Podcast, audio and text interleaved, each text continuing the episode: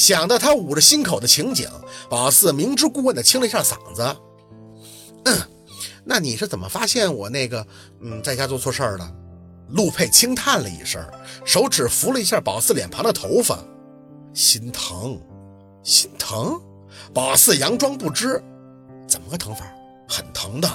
他脸上的笑意没了，带着一丝沉静的气息看着宝四：“我送你的东西是用血养的，会有我的气，用意就是护着你，怕你出事儿。或许啊，是他们觉得护不了你了，给我的提醒吧。”四宝。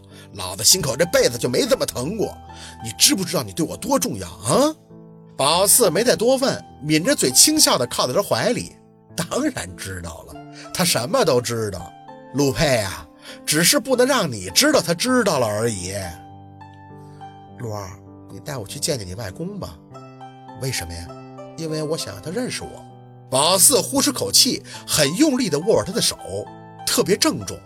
我得让他知道我要和你在一起的决心。我想我会让他认可的。陆佩发出笑音，宝四不明白他笑什么，抬眼看他，怎么了你？他摇摇头，看来，你是真见到阎王爷了。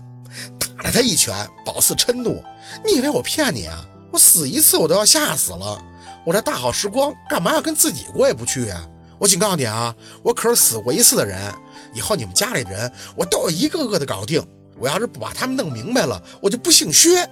陆佩就像是被宝四的一番话戳中了笑点一样，忍俊不禁地看他，手居然做了个宝四刚才一样的动作，只是他单手就能掐住他的脸，搞得宝四嘴巴嘟起变形。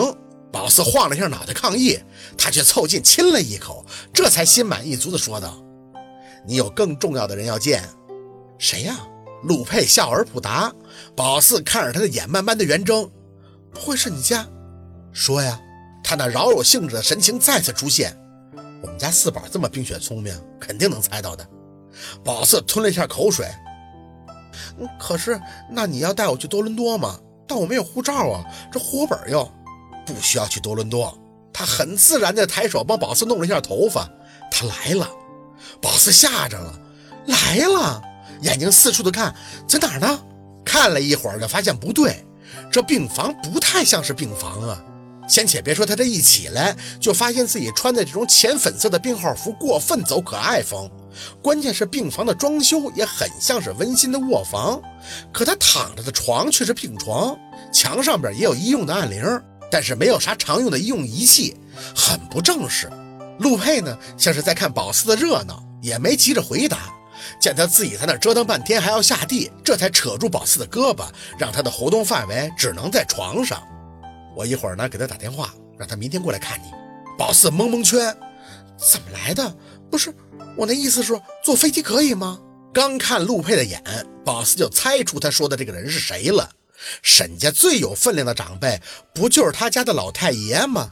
陆佩他外公的爹呀，那都得一百多岁了，这么折腾能不惊的吗？私人飞机呀！陆佩回答的轻飘飘的，起身呢又给宝四倒了一杯温水。他要是不来，就怕见不到我了。啊！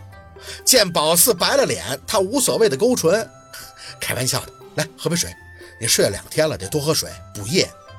哦，宝四很听话的接过，咕咚咕咚的喝下去，剩下杯子递给他。那身体真的可以吗？嗯，还好。他语气平静的，像是在说一件漫不经心的事情。老人家呀，耳聪目明，就是有一点老年病，前段时间出了点小问题，否则呀，我早就接他过来了。说着，他坐回到宝四身边。我这次去多伦多呢，就是为了接他的。老人家很久没坐飞机了，我怎么也得多照顾一下。谁知道你这不说不说我？宝四打断了他的话，说你太姥爷的事儿，你也叫太姥爷吧。陆佩看宝四这样，还是挑唇，有耐心的厉害。是，不过我们的习惯叫老太爷，老人家和小孩子一样，见我没去接他，那就着急了，自己就来了。只是你之前没醒，我没让他折腾，而且你醒了，我还不知道你会不会原谅我。所以说到后面，他眼神还暗了一下。我很怕四宝，其实误会好解，我就怕你有心结，我怕你像以前一样，觉得我不能给你安全感。对你，我是真的不知道怎么办。宝四扯着他的手合下眼，我有错的吗？说着又小心翼翼地抬眼看他。那以后咱们俩好好的哦。哎，你再跟我说说你老太爷的事儿呗。他要怎么见我？我是不是得收拾一下？用不用准备什么呀？陆佩很明显也不想沉浸在这样的情绪里，牵着嘴角摇头。哎，不用，你就做你自己就好。我喜欢的就是这样的你。这段时间你承受的太多了，以后什么都不需要再承受了。要做的就是都交给我，明白吗？宝四点了一下头，猛然想到，那你去多伦多也不是要和孙飞订婚啊？你说呢？他有几分无语的样子。哼，长得不入眼也就算了，这里。陆佩指了一下自己的太阳穴，摇头，大咧咧地抱着宝四。谁会吃了大餐回头想吃烧饼啊？又干又没营养。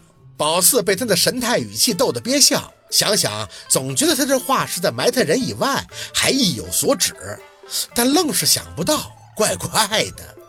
挑眉看他，那大餐你有天吃腻了怎么办？陆佩忍着笑，腻不腻得看你呀。说话间，他还在宝四的耳边低语，听得宝四满脸臊红的抬手打他：“你就知道耍流氓！你闹了一会儿才知道，这里是陈医生自建的私人诊所，服务的对象也就是这一片别墅区各种不常住的业主，所以这风格嘛，就更偏温馨的民居。没问陆佩为什么没给他送到信雅，想想也就通了。以他的细心，肯定会想到去信雅的事儿多程度。首先，这是割腕进去的吧？先且不说家树还在那儿，看的这出他怎么想啊？那到处都是熟人耳目。宝四这作为陆佩身边的人，因为自杀被送进去了，那传出去也太难听了。通通通，门被敲了三下，打开进来的陈医生正好看到宝四挂在陆佩的脖子上胡闹，嘴角不禁一笑。陆太太这精神不错呀。宝四脸唰的又红了一遍，要么这陈医生心里得一百多个疑问。那不是自杀了吗？怎么一醒来，这不哭不闹，还兴奋的感情升温，跟打了鸡血似的了呢？这陆太太准保精神有点问题。我太太醒了两个小时了。陆佩满眼春风的看着进来的陈医生，我看他这活力四射的，就没叫你。活力四射。陈医生听着陆佩的话点头。陆先生既然会开玩笑，那就说明夫妻二人的误会都解除了。说着。陈医生还走到宝四身旁，看了看手腕的纱布。陆太太呀，下次不要再这么冲动了。这两天陆先生可是一直都是不眠不休的在照顾你，不管发生什么事儿，你都不能拿自己的身体开玩笑啊。宝四被说的真是没脾气。要命的是，这陈医生还知道他以前吃过砒霜的事儿。他一直以为宝四是二犯，还是陆佩在旁边淡淡的把他话打断，说这事儿是他的问题。宝四年纪小，他就应该让着。那态度很明显的就是不愿意陈医生就这事儿多说，他不乐意。陈医生是何等识相的人呀，常年接触陆佩这号人物，早就明白眼色深浅了。中规中矩的又说了几句关于这个手腕恢复的时间，随后话锋一转就看向陆佩：“哦，对了，陆先生，我是来祝贺你的。祝贺我什么呀？”陈医生笑意轻轻，从兜里拿出了一张化验单：“您太太怀孕了。”好，今天的故事就到这里，感谢您的收听。喜欢听白，好故事更加精彩。